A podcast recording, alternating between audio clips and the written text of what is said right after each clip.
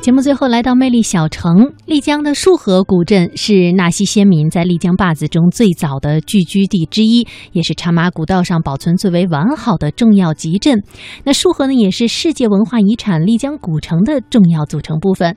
节目最后的魅力小城，我们就一起来感受一下束河古镇的魅力。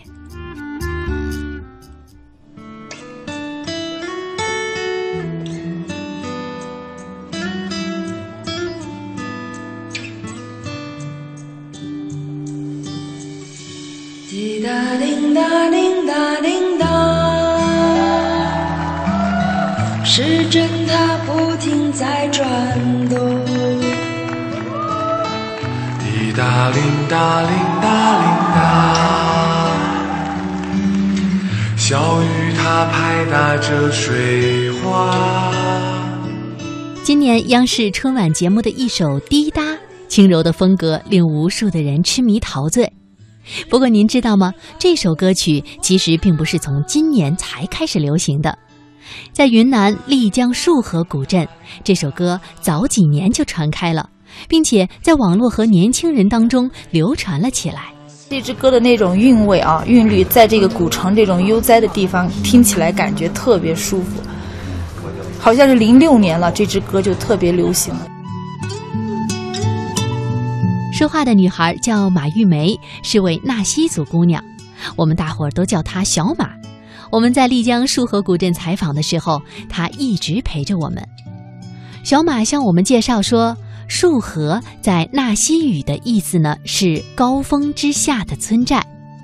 高峰是指这里的村寨后边有一个叫做聚宝山的山峰，这边的村寨是纳西先民在丽江坝子中最早的居住地之一。束河古镇的前身叫做束河村，是早年因马帮经常来往而形成的一个集镇，也是茶马古道上保存最为完好的重要集镇，更是纳西先民从农耕文明向商业文明过渡的活标本。束河古镇它是丽江古城的一个单元嘛。束河古镇有新城和老城之分。新城的话呢，其实也跟大研古镇相差无几，商业气息比较浓郁。但它最主要的具有特色的就是它的这个老城部分。当时的话呢，有一位美国的一位记者，到丽江古城的四方街，然后他就看到纳西族的老人每天无所事事的，就坐在这个地方一块儿唱歌，一块儿跳舞。他待了好长时间，每天都如此。然后他终于忍不住了，就跑上去问了其中的一位老人：“你们每天坐在这个地方这样无所事事，不觉得无聊吗？”这个老人呢就回头看了他一眼，然后回答了一句话，很经典的，在他们很多报纸上都有登出来，就是说：“你们外边的人更奇怪，你们每天这样东奔西跑的，忙着去找死啊！”这是最经典的一句话哈。所以那个时候的话呢，很多人就开始认识这个古镇了。他们不知道丽江还有这样一个非常悠闲的古镇，跑到这边来，然后就他们就发现，以前的古镇的话呢，就是说它没有这么多商铺之类的，也没有这么多的客栈。你们现在进来也发现，像那广州人家那些，还有家春秋啊，都是一些其他城市的一些客人到这边来开的比较多了。但现在也有一一部分人，他们就在这边的话呢，就是说买一套房子，或者呢就开一个客栈，然后闲暇的时候一家人过来居住在这儿，待一段时间再回去，这样呢已经越来越多。所以现在的话呢，束河的人也是越来越多，知名度也就慢慢提高了。正如小马所介绍的，束河古镇的中心地带也有一个类似大研古镇四方街的广场，叫做束河四方街。赶集的日子里，这里异常的热闹，而这呢，也曾经是丽江皮毛交易的集散地。广场四周都是店铺，古老的木板门面，暗红色的油漆。还有殿前黑亮的青石，脚下斑驳的石坡路面，以及闲坐的老人，都勾勒出了束河古朴而又自然的本色。束河有很多吸引人的地方，无拘无束的悠闲自在。走在青石板的小路上，路边有清澈的丛丛小溪，而到了晚上，在酒吧可以结识天南海北的哥们儿朋友。过几天这样的生活，也是一种人生的体验。闲散的时候，在客栈小院里搬来一把躺椅，泡壶清茶，晒晒太阳，悠闲自得地打发一段时光。束河古镇的话呢，我多年来我就觉得它是一个非常悠闲的地方。你们都是来自大都市的朋友，都感觉生活节奏非常之快。其实有的时候，说实话，生活压力也蛮大的。但在我们这个地方，从来没有那样的感觉。早上这边的店铺几乎都九点半、十点钟才开门，然后他们这边的人的话呢，他就把铺面出租出去，每个月收取房租，有吃有住，就很知足了。这是他们一个很好的心态啊，所以我最喜欢这边人的就是这种心态。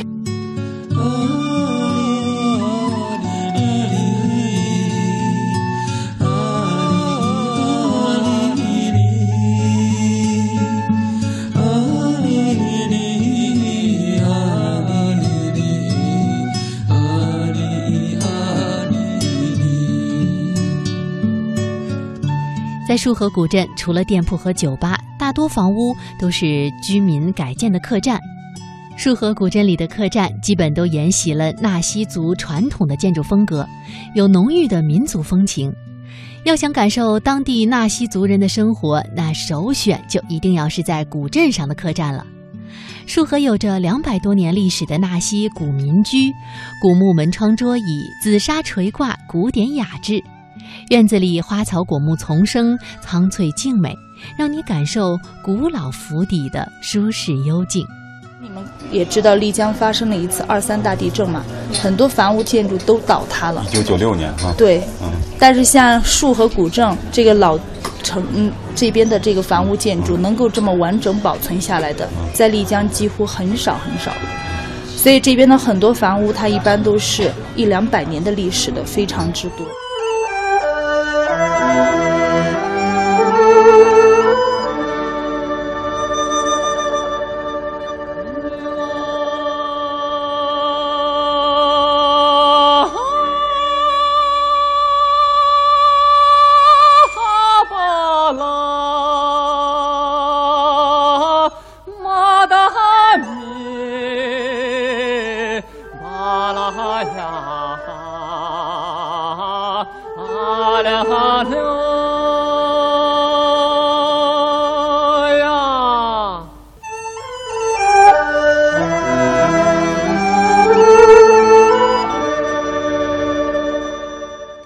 提到纳西族的婚俗，可能很多的朋友都听说过丽江名浪的纳西族摩梭人走婚，而在束河这一带，纳西族却有着一种抢婚的习俗。纳西语说抢婚的意思就是牵姑娘或者是拉姑娘，这里头啊可没有强迫的意思。在这些偏远的纳西族的农村，很多那个纳西族人啊，他们就是说那个家境非常的贫困。没有办法，就是说置办这个酒宴婚宴，怎么办呢？就实行这种抢婚。抢婚一般都是双方的父母约定之下，然后选择一个良辰吉日，就等这个女孩经常经过的地方，男孩就跟约着他的几个伙伴，躲在那个地方，等这个女孩一过，他们就架着这个女孩就往男方家跑。到男方家以后，男方的父母就会在那个地方，然后呢就等待着。这个女孩进家门，给他们举举行了简单的仪式以后，就送入洞房了。然后第二天早上的话呢，一般女方家的父母亲戚都会跑到男方家去大吵大闹，但是生米已经煮成熟饭了，他们也就只是装腔作势了哈。然后又补办简单的那个婚宴，就只是把家里边这些亲朋好友啊聚在一起，简单的置办几桌酒席，然后就算正式的。结为夫妻了，这就是他们的一些抢婚的习俗。所以在最早以前，这些偏远的农村啊，纳西族这个抢婚习俗可以说非常非常盛行啊。当然，现在的话呢，这种情况已经很少很少了。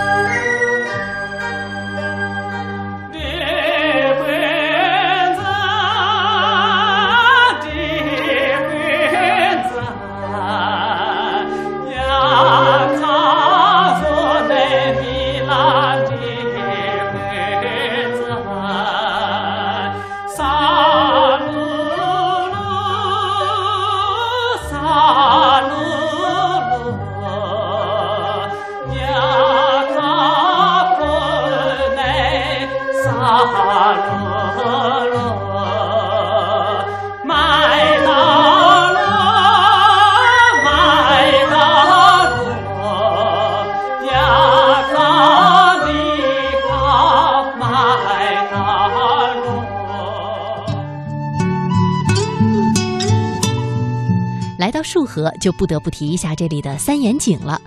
三眼井又叫做三叠泉或者是三叠水，是当地非常特有的一种水井。三眼井虽然说有三个井口，但实际上呢是一个泉眼出的水。由于三眼井按地势而成，下塘的水不会污染上塘的水，还可以供不同的需求者同时使用，既节约又环保。大家也看到了束河谷这个水非常漂亮，一部分来自雪山，一部分来自它的源头九鼎龙潭。它那边的话呢有很多的泉眼，所以你们看到水可以用清澈见底来形容。束河古镇对水的合理运用呢，一个就是三眼井，三个眼，然后呢分开使用。怎么个分开使用呢？三个眼的话呢，一眼的位置比一眼低一些，中间两个小沟连起来。第一眼井的水，它是用来饮用的水。把第一眼井的水引入第二眼，第二眼井的水是用来淘米、洗菜、做饭用的。再把第二眼井的水引入第三眼，第三眼井的水是用来洗衣服的。最后再流出去灌溉田地。所以三眼井的运用可以说是丽江古城对水的合理运用啊。这一点呢，在束河古镇体现的最多了。然后其次的话呢，还有一个很大的特点，家家门前都有一个自制的小冰箱。这边人的话呢，喜欢把啤酒。饮料或者水果，用一个小筐，用一根绳子拴着，直接浸泡到水里边。特别是在夏天，当你拿出来的吃吃的时候，它就是冰凉的了。由于它是流动的水，而且泉眼离这个比较近，所以非常的干净。家家门前有流水，户户门口垂柳青，就这个地方一个很大的一个特色。像我们当地人，我们都是喜欢到城里边租一个自行车。离市区也比较近嘛，只有四公里，我们就骑个自行车到这边来，然后到这个河边发发呆，待一天，再骑自行车回去，这样呢也蛮多的。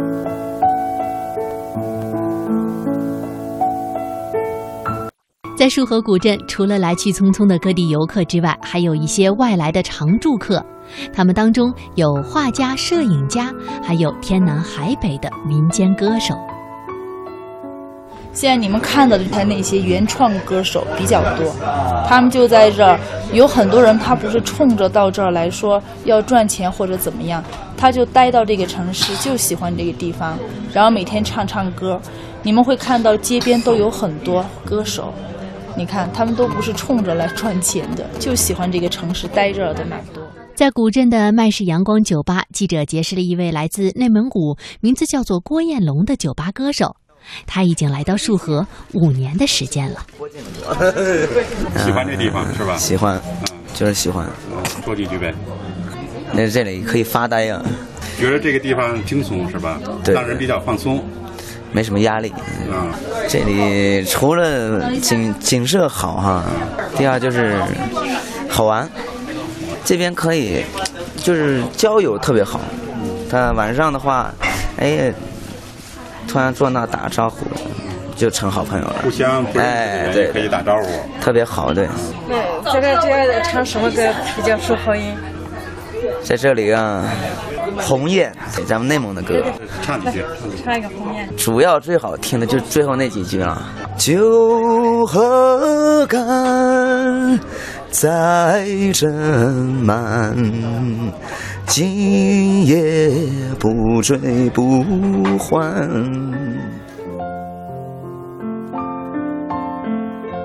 近几年来的话呢，可以说到这边来玩的游客啊，他几乎都是夫妻啊，或者呢就是男女朋友啊，这样过来玩的比较多。他们就闲暇的时候，一家人飞过来，然后住在这里边。你们也看到很多的那个客栈。平常大家出去住的呢都是酒店，但这边的话呢，一般就是纳西族的那种三坊一照壁、四合五天井的小客栈，一般都是非常别致的那种两层、三层的那种小阁楼。所以他们就选择住这样的一个小阁楼，待在这个地方。